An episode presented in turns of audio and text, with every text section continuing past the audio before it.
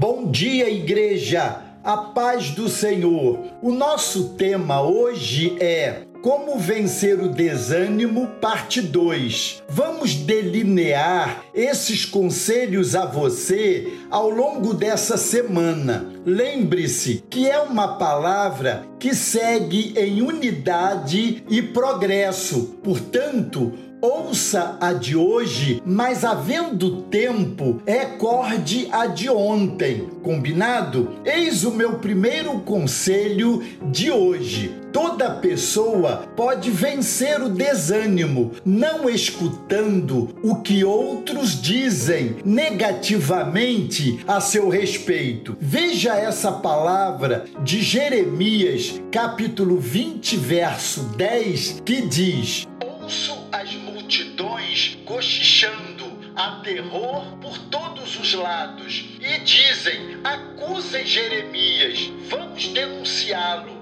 Até os meus amigos íntimos esperam que eu tropece. Eles dizem: talvez ele caia numa armadilha. Então nós o pegaremos e nos vingaremos. Se Jeremias desse atenção aos cochichos, acusações e palavras negativas contra a sua vida, certamente passaria a ver sua existência do pior modo possível. Às vezes é preciso que dispensemos palavras ou conselhos que só nos fazem ver a vida negativamente. As palavras que ouvimos podem se tornar uma pedra de tropeço nas nossas vidas e nos tirar do caminho. A voz tem um significado importante, pois é portadora de vida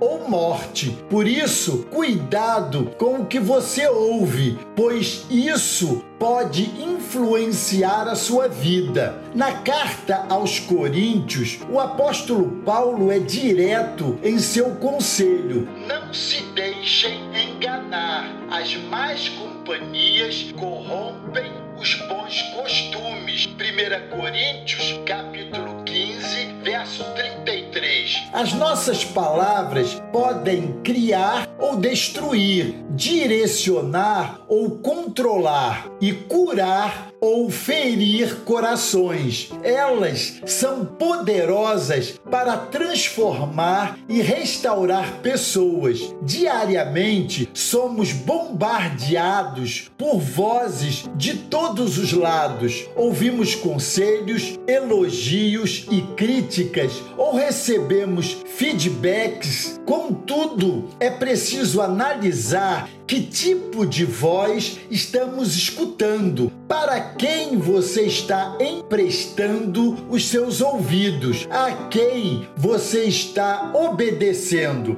Portanto, é importante que você fique atento àquilo que ouve, pois você tem duas escolhas: ou você abraça a palavra da derrota ou a palavra de vitória. Preste muita atenção naquilo que vai guardar no seu coração ou no que vai ser retido na sua mente. Você precisa ter muito cuidado, não permitindo que qualquer palavra ganhe espaço no seu coração. Essas questões são fundamentais, pois o sucesso ou fracasso na vida de alguém é determinado pelas vozes que ela decide obedecer. Não é porque você ouve uma palavra ou uma voz que significa que você deve obedecer. É necessário ter discernimento para julgar as vozes ao seu redor. Toda palavra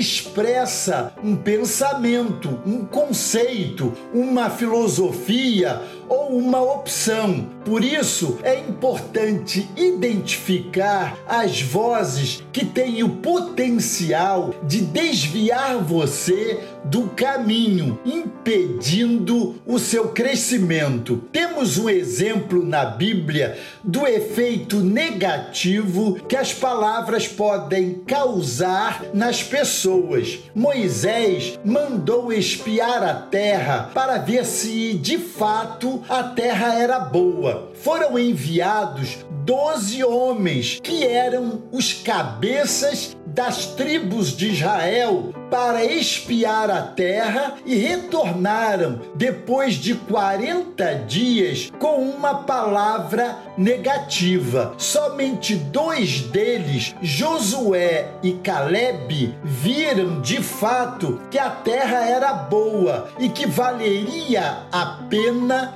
lutar para conquistá-la. Depois que dez homens relataram a sua versão, qual foi a resposta do povo? Veja, então toda a congregação levantou a sua voz e o povo chorou naquela noite. Números 14, verso 1. Por que o povo teve essa reação? Porque deixaram de ouvir a palavra de vitória de Josué e Caleb para ouvir as palavras de derrota daqueles dez homens que não tinham fé. Sabe o que aconteceu no final? Somente Josué e Caleb entraram na terra prometida, que era Canaã, porque eles disseram disseram que iam entrar baseados nas promessas de Deus. Eles não levaram em conta todos os obstáculos que levantaram, porque se basearam no poder de Deus que era suficiente para fazê-los conquistar a terra e de fato conquistaram. Os que deram ouvidos às palavras de desânimo, aqueles dez espias sucumbiram juntamente com esses tais que propagaram essa palavra de derrota. Amados, creia em Deus e em Sua palavra e em todos aqueles que em Cristo sabem que hão de herdar a Canaã celestial. Amanhã vamos prosseguindo nessa reflexão. Esteja atento e aplique em seu coração esse bom conselho da palavra de Deus. Encontro você amanhã, ok? Deus os abençoe.